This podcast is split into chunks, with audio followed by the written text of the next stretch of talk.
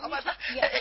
嗯，你光说打扮，你看你就根本就不是个人样。这新郎官的衣服你穿上也不像那么回事儿啊！我不是人样，但是我是人心呐！我你人心，但是你外表长得不是人样啊！这这样吧，少爷啊，反正啊，这穿戴打扮只是走走那个过场啊，关键是洞房里边高兴就中啊。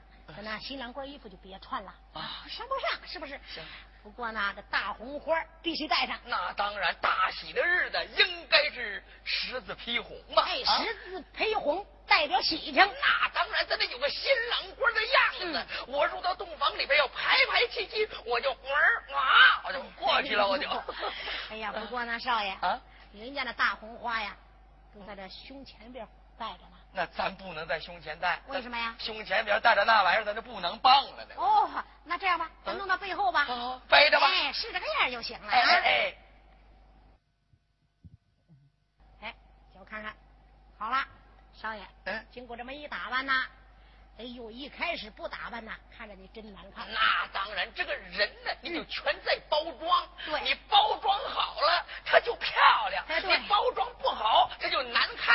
难看的包装好了，他就好看；好看的包装好了，他更好看。我这么一包装，更难看啊，更难看。对，看着更不顺眼。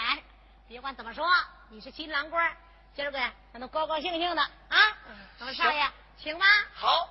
今天我也是东床驸马，我也是相公，我也是新郎官。我说家丁有儿马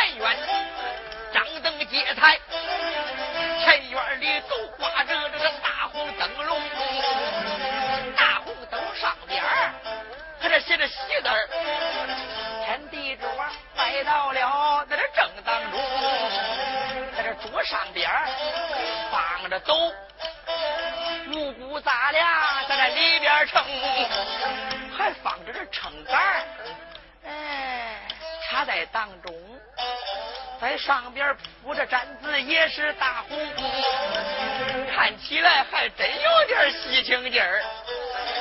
再看看哎呦我的娘啊家郎员工一个个咧着个嘴瞪着个眼好像死人一般痛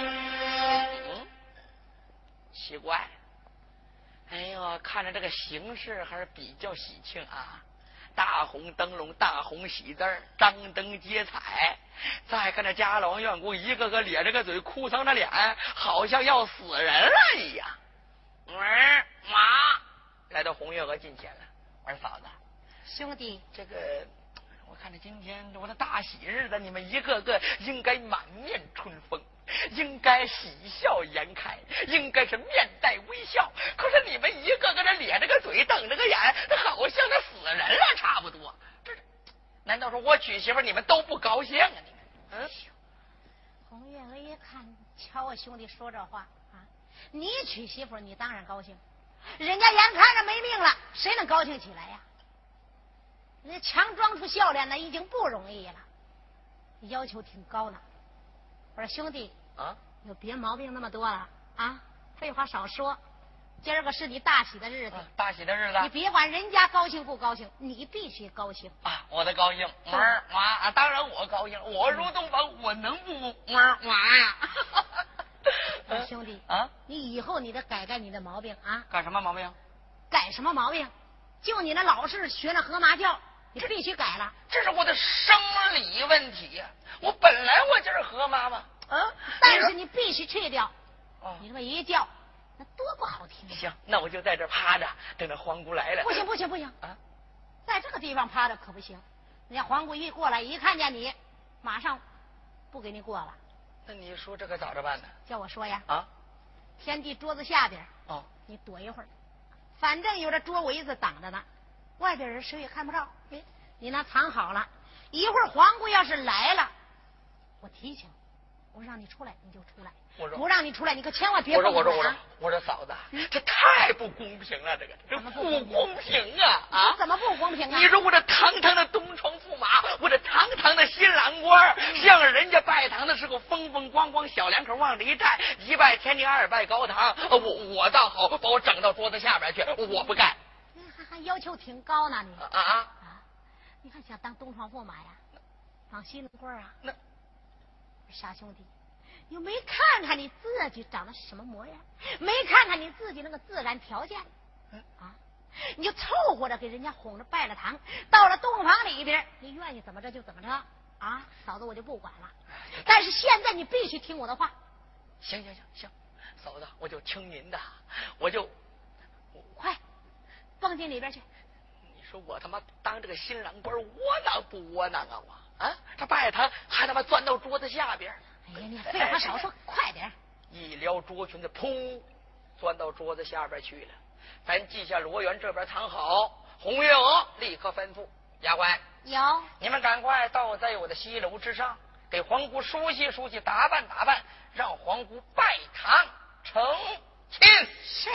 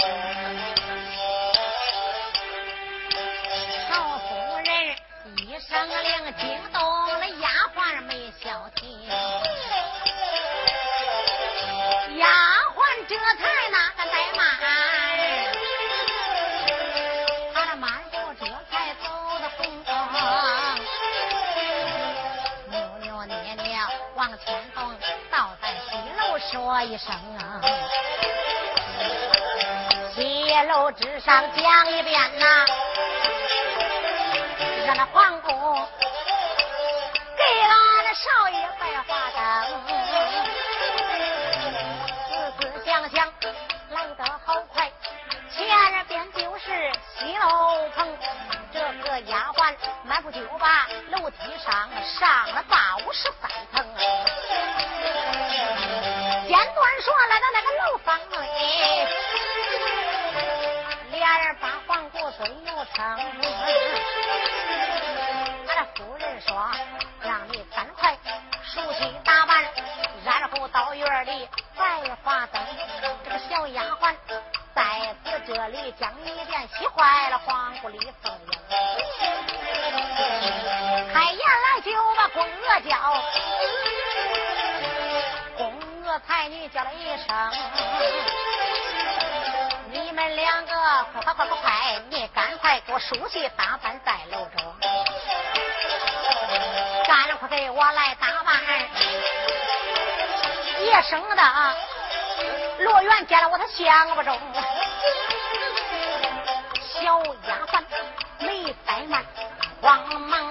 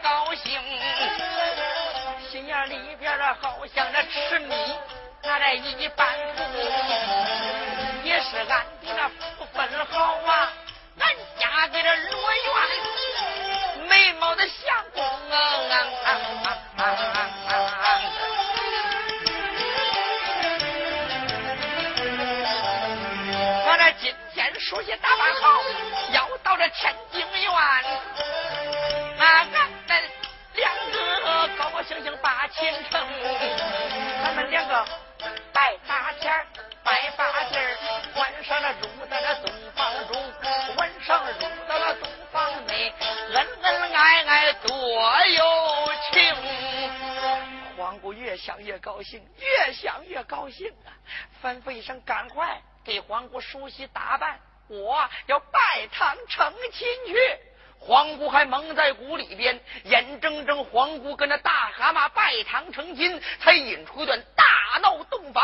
要知后事如何，且听下回分解。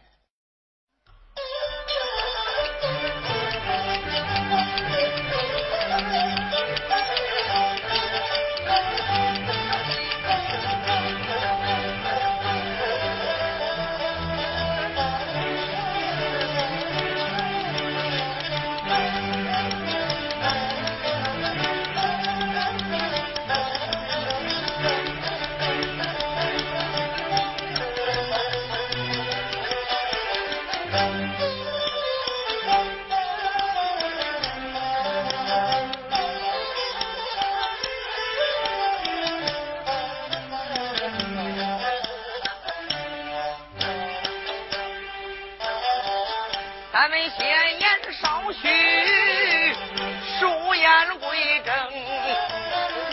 这个皇姑倒在天津当院，他要把亲城。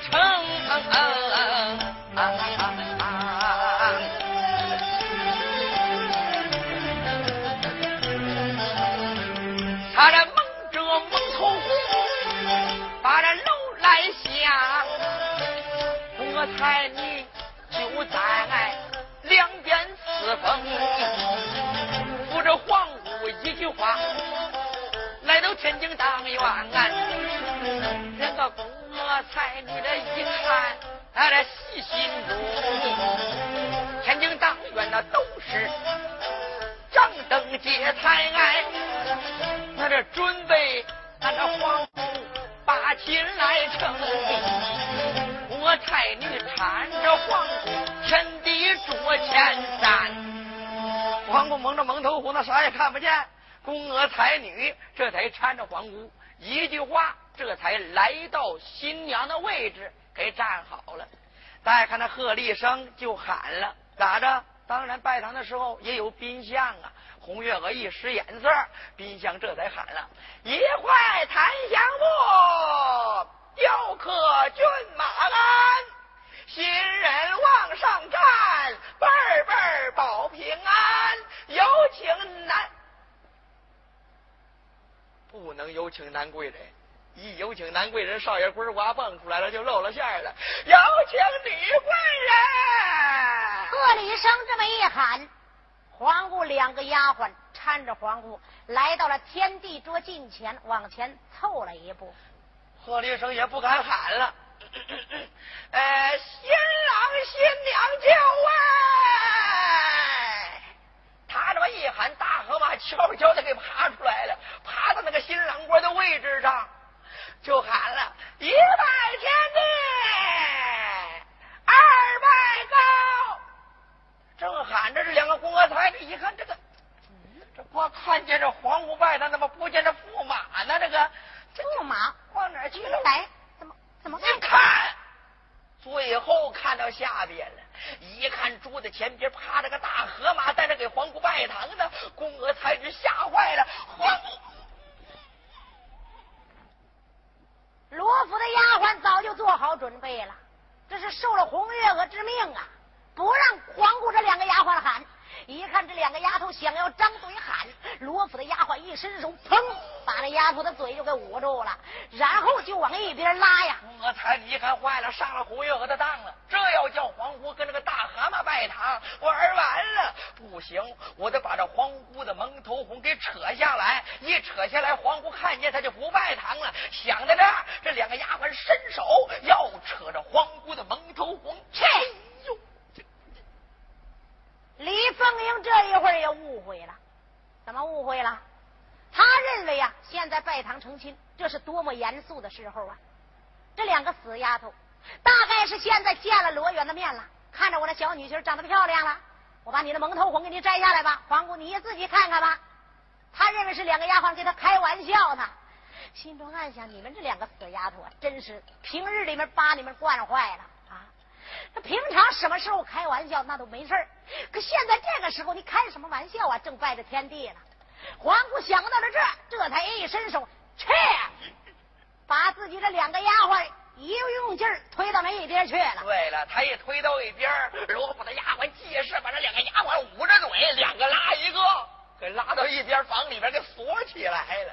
再看贺立生就喊二拜高堂，夫妻对拜，抓紧送入洞房。这么一说，送入洞房，罗府的丫鬟搀着皇姑李凤英，一句话进了洞房之内。对了，皇姑的啥也不知道啊，他可没有看见罗元呢。对了，他蒙着蒙头红呢，他自己都认为自己找了一个漂亮的女婿。你说人也真奇怪呀！啊，那拜堂成亲就拜堂成亲。让这小两口互相看看对方吧，那多好啊！是不是？你非蒙着那蒙头红干什么呀？对了，谁也看不见谁长什么样。那个旧社会都蒙着那个蒙头红，啊旧社会就兴这一套。对了，这皇姑就被这个伤了。当然了，她蒙着蒙头红嫁给个蛤蟆，啥也没看见。她要是不戴蒙头红，这不一看就知道啊，原来是个蛤蟆。对了，不嫁给他了，那不就得了？现在社会这个姑娘那就不一样了。哦，现在姑娘怎么了？她就不蒙蒙头红了。为什么呀？她这个蒙头红，那不是在脑袋上面蒙着了。那在哪个地方啊？有的在蒙在这个汽车头上。汽车头上有的蒙在这个自行车把上边，那怎么蒙到那个地方啊？现在是我这个姑娘聪明了，心眼多了。那不在头上蒙着，为啥你知道吗？不知道啊。她嫁给个大河马。哦。所以这个蒙头红到脑袋上面摘下来了，那个。她嫁给一个河马，再上当受骗。对了。皇姑李凤英这个例子，姑娘都学精了。对了，这皇姑受骗了，高高兴兴被人家拉到洞房里边。你说这个皇姑往洞房这么一坐，他心眼里边那个美呀，咋了？这大姑娘入洞房，那是人生当中最高兴的事儿。这入洞房谁不高兴啊？尤其那个大姑娘那往那一坐，盼着自己的小女婿来到这蒙开我的蒙头红，摘下来以后，我们小两口高高兴兴，恩恩爱爱，甜甜蜜蜜。没事一个劲儿透着乐。那皇姑还说这入洞房那多高兴啊，什么滋味呢？反正我是个男的，我也没有那种滋味。到底啥感受？大伙儿您就听着皇姑她慢慢说。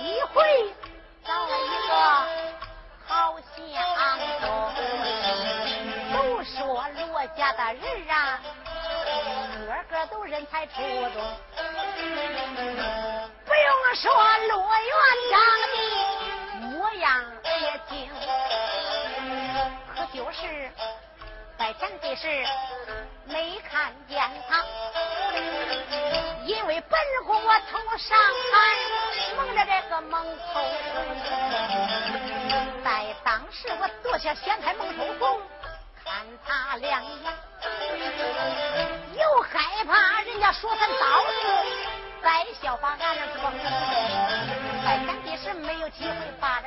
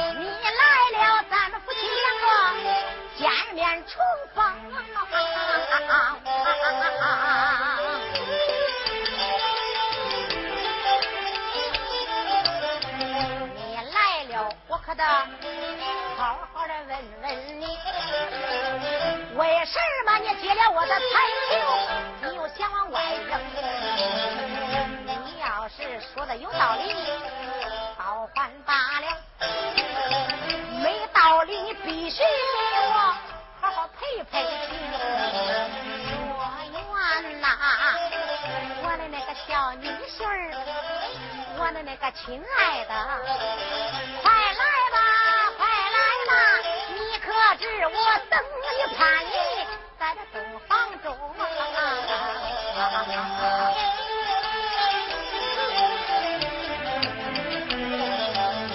李皇姑坐在了洞房，把罗元等。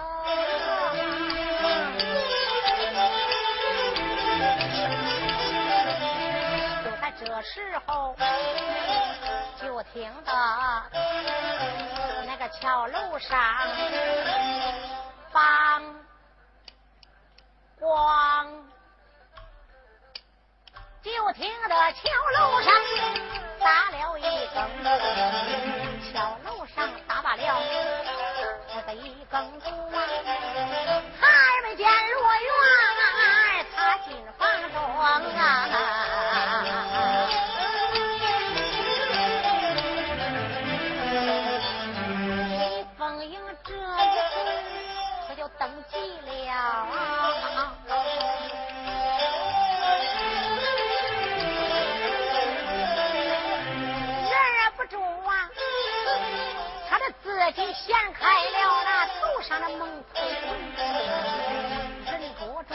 Chelsea.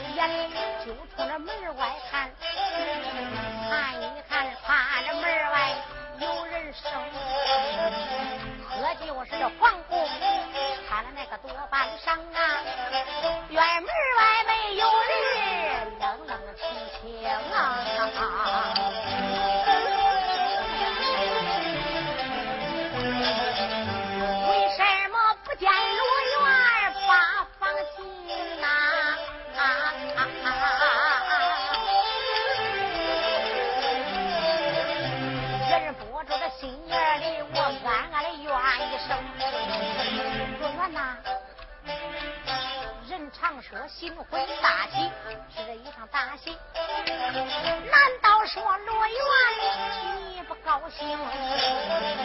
你为啥迟迟不把东方来进啊？再莫非真把凤英你想不中啊？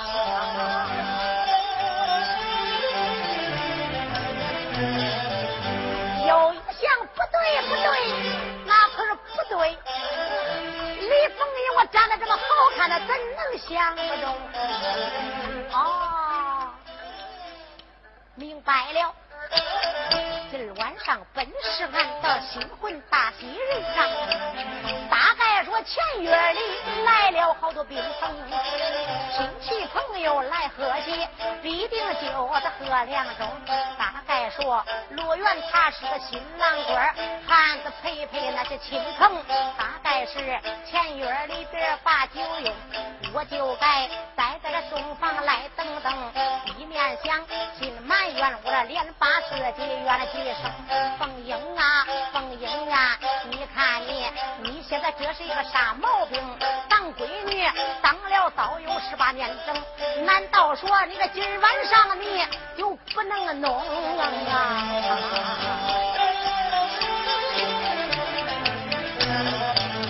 我这等着吧来，等着吧。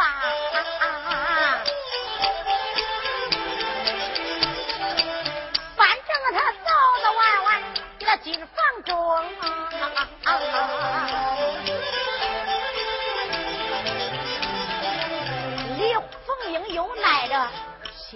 来等，就听到这个桥楼上，梆梆咣咣，就听得桥楼上打了二更，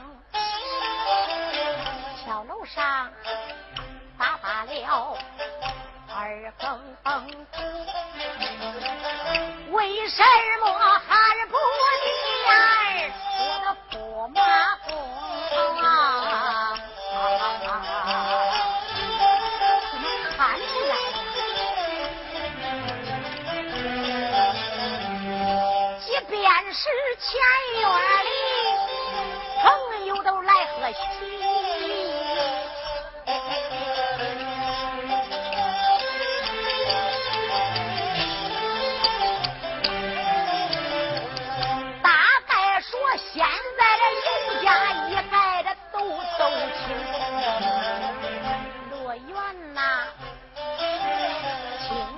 走进，你为啥还不到房中？为什么不到房中呀？不见我李凤英？再莫非罗元呐，真正的。不把我相中？因此你不想今这房东，你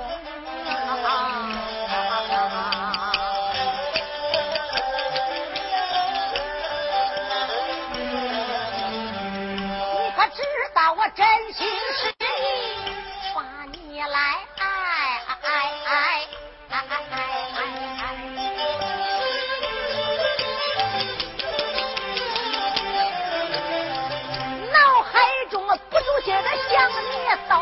什么面容？我想你呀，我把你等，为什么你不了解我对？你的痴情，再莫非你跟了别的姑娘。还谈着恋爱？再莫非你跟着别的姑娘已经就把事蒙？上你不想背叛你的爱情，所以不愿放进房中。罗元呐，你想那么多有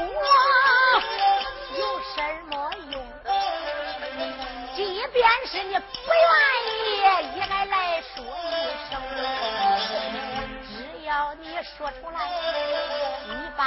别人爱，你让我回俺那公园，那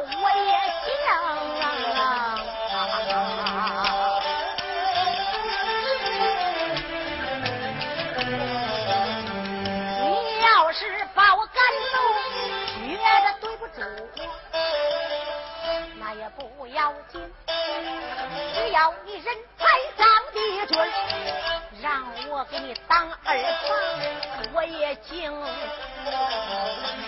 就你这迟迟不来，到底算个什么毛病？倒叫我千思万想想不通。我想不通。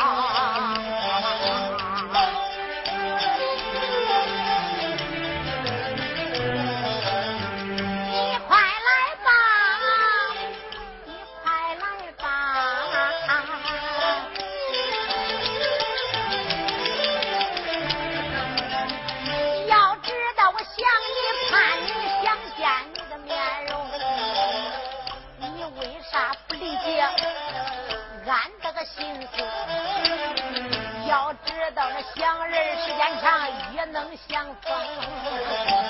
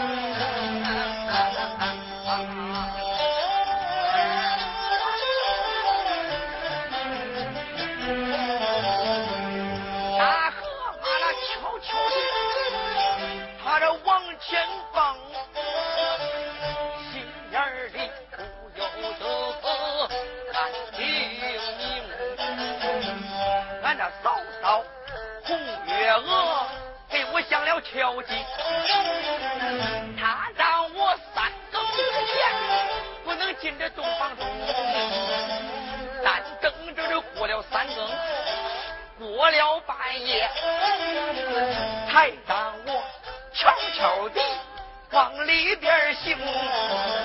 哎呀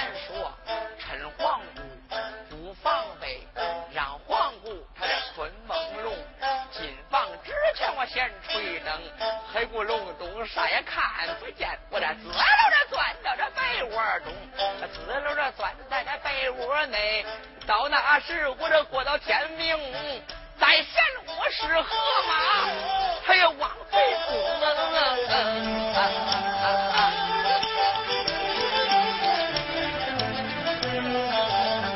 悄悄地，慢慢地，我这往前蹦。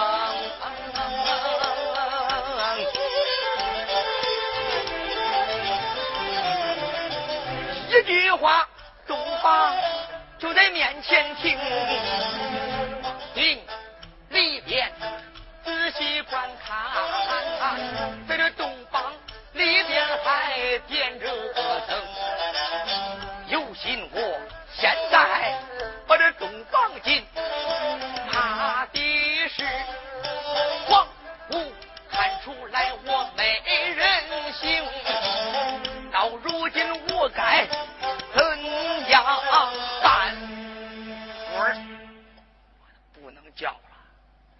前了，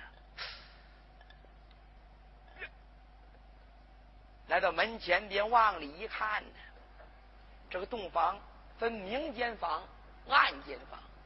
明间房正当中摆着一张桌子，桌子上边还放着各种的酒席，什么盘子了、碗了，各种的菜肴，还有酒杯、酒盅。再看，正当中挂了一张画，画是龙凤呈祥，在这画当中还挂了一口镇房宝剑，在这桌子两边点着一对蜡烛，这蜡烛跟小孩胳膊那么粗啊，噗噗冒着火苗子，二尺多高，照在这外间房里边，雪白雪白，雪亮雪亮。你说自己一进门就被人家看出破绽了。这罗元就埋怨呢，嫂子，你说你点这堆蜡烛干啥呀？我要进去不被人家看出风声了，我我咋着办？罗元藏在那个门外边，也不敢往里进了。皇姑在洞房里边早就等得心急了，恨不得马上离开洞房里边去找他去。啊，见了罗元，好好的问问到底怎么回事。你光让我在这洞房里边担任独骑守着空房，这算什么事儿啊？啊，什么时候受过这种委屈呀？这是当朝的皇姑来这一套，罗元，你怎么还不来呀？你其实我早就来了。这人太没意思了，你。我我还怕你没意思。你，我知道你长得好看，你长得漂亮，可是我也长得差不多呀。啊，好看个屁！哎呀，你没见，一见面就后悔了。即便是你长得好看，那那你应该进房来，你跟我见见面，说说话。你这说句相不中我的话，让我走我也行啊。哎呦，相不中我早就相中您了，就怕您相不中我呀。我光在这守着空房，这算什么事儿啊？孙志公什么时候受过这种气呀？别慌，你啥时候睡着了，我就进去了。罗元，你快来吧！天哪，要不这个女人呢，进洞房里边盼男人，想疯了，啊，还哭了。你再不来，天就明了。我守着一夜洞房，这算什么事啊？人家要知道了，我也丢不起这个人呢。要不啊，这个男人入洞房的时候，你得吊吊这个女人的胃口。哎，你越不来，他认为你越主贵。你要一进洞房把他抱住了，他认为你下贱，不是东西。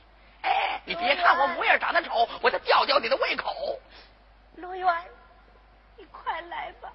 来了。我等的都心急了。别慌，罗元，只要你长得好看，你就是打我一辈子，让我挨打受气一辈子，我也愿意。快来吧。好，待会儿我就进去了。罗元，一口气。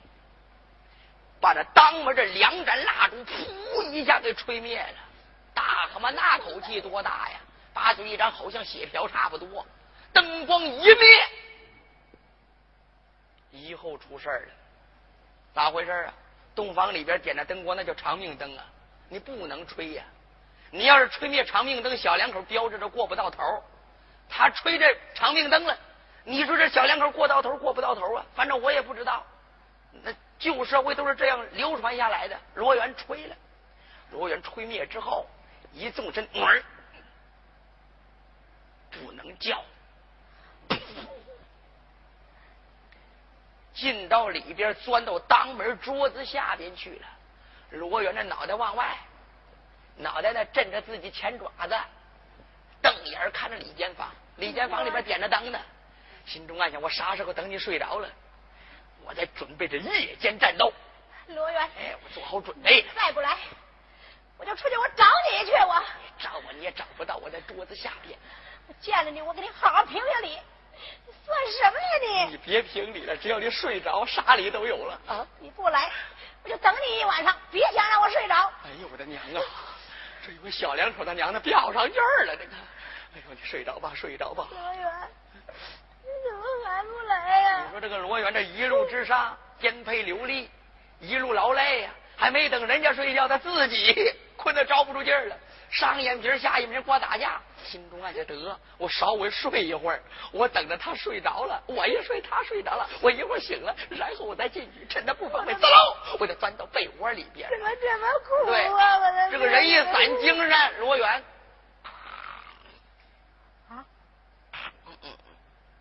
他先给睡着了，黄姑一听呀，怎么听见有打呼噜的声音？听声音是在外间房呢。哦，我知道了，刚才我错怪罗元了，大概是罗元早就进了房了。